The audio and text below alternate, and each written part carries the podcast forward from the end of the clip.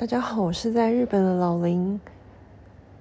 今天是废在家的一天，所以就来录一下音。嗯、虽然演唱会占了我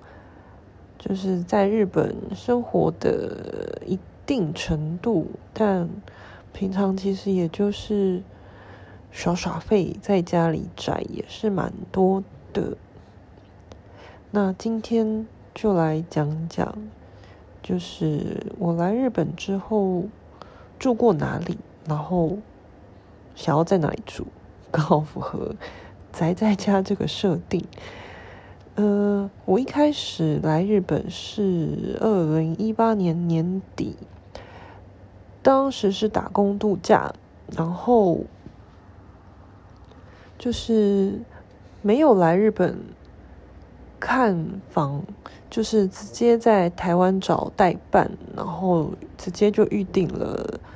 代办合作的 share house。嗯，因为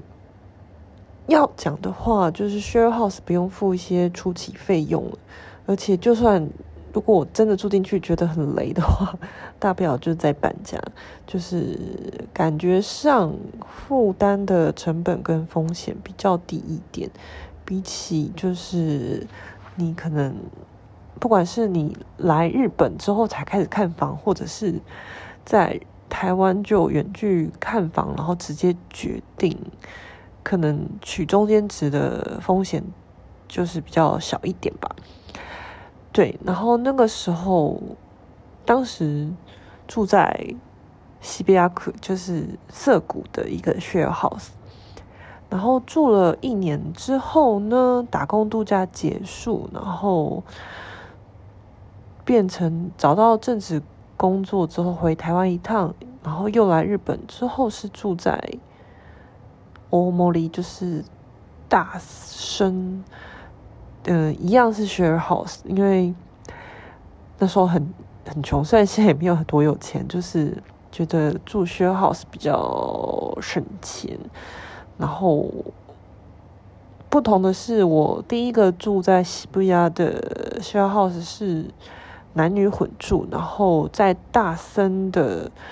就是女性专门的 share house。然后后来呢，就搬到了神奈川县。但由于我现在还住在这个地方，所以说，呃，就不细节去谈我住在哪里，或者是这个房子的详细。那简而言之，现在就是不是住在学好，而是住在一般的那种公寓民宅。好处呢，当然就是比较有自己的空间，跟你想要做自己的装饰啊，什么都自由度比较高。坏处呢，当然就是你在初期费用就要付大概你原本房租的大概五个月吧。然后先来讲讲 share house 跟一般民宅的不同好了。share house 的话，理论上就是跟很多人一起住在一个房子，然后不是说大通铺那种，是就是还是有自己的房间，只是卫浴还有厨房、客厅这些共用。那嗯。Share house 也有非常多形态，就是从它的呃房子的构造，可能也就可以看出一些端倪。有的，比如说它的客厅空间啊，或者是呃厨房很大，就可以就是看得出来，这是一个适合跟其他人交流的 share house。然后有的就是公共空间非常狭小。就是你可能真的去处理完一件事情，你不会久待的地方，所以，嗯，这两种类型我都住过。简单来讲，呃，涩谷区的那一个的话是交流型的 share house，然后大森的话，因为是女性专门，可能 她也不觉得就是，呃，要特别交什么朋友吧，反正就是公共区非常小。的一个基本上就窝在房间的 share house，嗯，由于我现在正在住在还住在神奈川这个地方，所以我就不多谈很多关于这个一般民宅的细节，主要来谈谈 share house 好了。呃，现在来讲的，就回国回过来看的话，我自己在 share house 这边就是有交到几位朋友，但是就是在西比亚，就是那个偏向交流型的那个 share house，嗯。就是他的住客有男有女，在西班牙的那个的话，当时我住进去，大概台湾人占了可能快一半吧，然后大部分都是学生，要不然就是真的也是像我一样打工度假，比较少正职。然后当时日本人来来去去，大概。四五个，我忘记那里总共加起来两层楼，可能有十五个人，十五个房间左右吧。然后有日本人，有台湾人占一半嘛，然后还有一些少少的欧美人，但欧美人也大部分是那种来学日语、上语言学校的。呃，欧美学生这样子，嗯，可能因为住客当时都是学生的关系，所以呃，感觉生活上也比较单纯，就是嗯、该上课的时间就是出门去上课，然后下课时间就是会出现，嗯，然后呃，课如果要讲。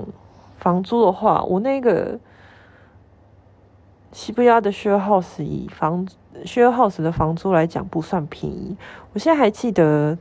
一个月要六万九吧，然后我忘嗯应该是有含公益费，就是那些水电什么的，但是房间也是非常小，只是我当初会选择那里的话，是因为。那里是离我最喜欢的乐团当时某一个 MV 的拍摄地最近的地方，然后也是据说是他们呃乐团最初上京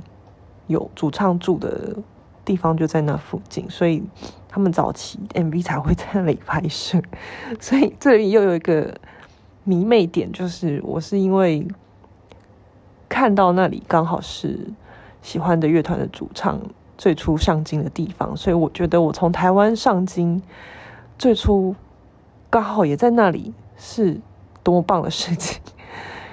对，所以就选择了那里，即使他可能以血耗时来讲，他的房租有点偏贵，然后房间又不是很大，但是。现在回过头来看，我觉得我在那里获得蛮多不错的经验，跟也有交到几位朋友。嗯，至于说它是交流型的 share house，主要是它客厅是真的蛮大的，然后厨房也弄得蛮漂亮的。嗯，唯一比较可能说是缺点的是，它的倒垃圾是还有。那个洗一些脚踏垫是轮流制的，所以就是很看就是室友的是否遵守这些规则去倒垃圾或者是洗脚踏垫。当时我做了一年，大概最后快搬走的时候，可能房客的嗯。遵守规则的意识才比较下降，不然，呃，一开始都还不错。虽然说垃圾是轮流倒，因为，呃，毕竟也十几个人，然后不会太常轮到。我大概住了一年时间，印象中轮到可能五次以内吧。然后其实偷偷说，那些地垫的，就是丢进去洗衣机洗，有些人偷懒不做，好像也不会被发现。对，除非你轮到要倒垃圾，然后真的没有拿出去倒的话，会就超明显，因为垃圾就爆了。对，嗯，然后接下来就是就是换到大森的女性专门的住处，呃，share house。那里的话，我住的印象中，大整栋也是两层，然后应该八个人住而已吧。然后因为都是女生，所以就感觉上比较安心，虽然也小小的。印象中，我记得房租是六万，然后虽然也没有到超平，可是，嗯，我觉得以女性专门，然后又在大森徒步大概七八分钟的距离，我觉得很 OK 了。嗯，然后它缺点就是刚说的厨房没有像。呃，在西布亚的那间 share house 那么大，所以你就可能如果真的要煮东西，匆匆忙忙就是煮完，也不会坐在那边，没没根本没有地方让你坐在那边慢慢吃，你就是一定拿回房间吃。嗯，相较之下，西布亚那边就是一个有大餐桌，然后你可以坐在那边跟别人聊天，或就是遇到如果刚好有人在煮饭，那时候之所以。有机会交到朋友，也是因为你可能在面料理的时候，有人坐在旁边吃饭，然后你可能就会聊几句，然后关系好一点，可能还会呃互给食材啊，交换食材或者是什么的。然后我刚刚说那里大概虽然一半以上是台湾人，然后台湾人基本上也是比较害羞一点，然后那时候遇到的日本人就会想要揪大家开趴，或是。就大家一起去附近那里吃饭，所以，嗯，是蛮好互动的一个地方。然后那里，嗯，当初会有台湾代办找到那间 share house，也是印象中他们应该有跟一些语言学校合作吧，就是那个不动产本身也是有办一些，不管是。台湾人跟日本的交交流活动干嘛？就比如说万圣万圣节他们会办 party，虽然不是在 share house 里面，就是他们会另外再找一个地方开趴让你去参加。但是我一次都没有参加过，就是 对，我只有参加过，就是在那一间 share house 里面的大餐桌，大家一起可能带自己房间有的小零食，或是。叫一点东西，大家一起坐在那边，呃，吃吃喝。突然想起来，对，那边还有一台很大的电视和沙发，大家可以一边吃一边看电视，这都是可以的。呃，大森的女性女性专门 share house 好像没有什么点可以讲，对，只是它的好处呢，就是完全没有。就是必须要轮流，比如说倒垃圾或者清扫的部分都不需要，就会有每一周专门的打扫人员来清扫。对，那目前都讲一些呃大致的方向，没有讲到一些 share house 共同会的小缺点，就是大家的作息要配合啊，或者是呃。虽然会有人来清扫厕所或公共区域，可是，在一周一次嘛，所以在那个一周一次的清扫人员还没来之前，大家还是要努力维持那个空间。然后，如果一有人弄脏了，比如说弄脏了厕所，弄脏了哪里，却没有把它维持干净的话，就是别人可能就会很困扰。对，这就是。还有就是，我住的那两间应该都是木造的 share house，所以，呃，隔音没有那么好。像我在大三的时候，房间是紧邻着隔壁，然后他可能隔壁的女生也是，呃，半夜会不是半夜，就是晚上会讲电话，所以你可能就会清楚的听到他在跟别人讲话。对，那 share house 的这两间 share house 共同。应该说，share house 都都是这样吧，就是所谓的公益费，就是水电、瓦斯什么什么费都含在里面。所以，比如说他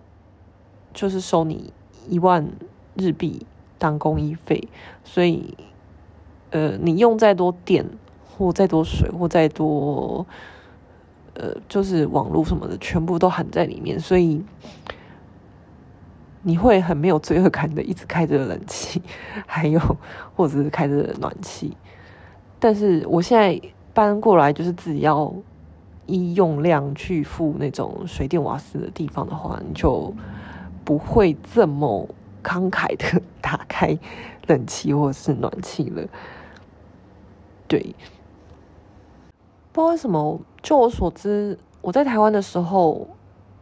台湾好像没有这种形态，就是有专门做不动产公司在经营的 share house，总觉得台湾也蛮需要这种住宅形态的，尤其是在贵贵的台北，就是有专门的管理公司去管理公共区域的话，感觉。纷争也会少一点点，对。然后我觉得日本的 share house 普遍很棒的是，他们虽然刚讲那个客厅或者是厨房、卫浴是公用的，但是呃，每一个人房间基本上都有自己的小冰箱，就不会发生就是你的食物被别人偷吃或是拿错的问题，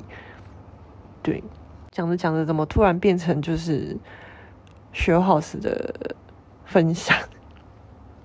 其实我一开始是想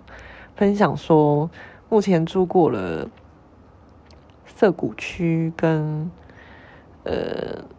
就是大森，那个是大田区，还有我现在住在神奈川县。我觉得就是这三个地方各有优缺。优缺点，那我后来觉得我自己好像有一些小偏好，会想说住在哪里比较好。但这一集就先这样子吧，之后再来说说。谢谢大家。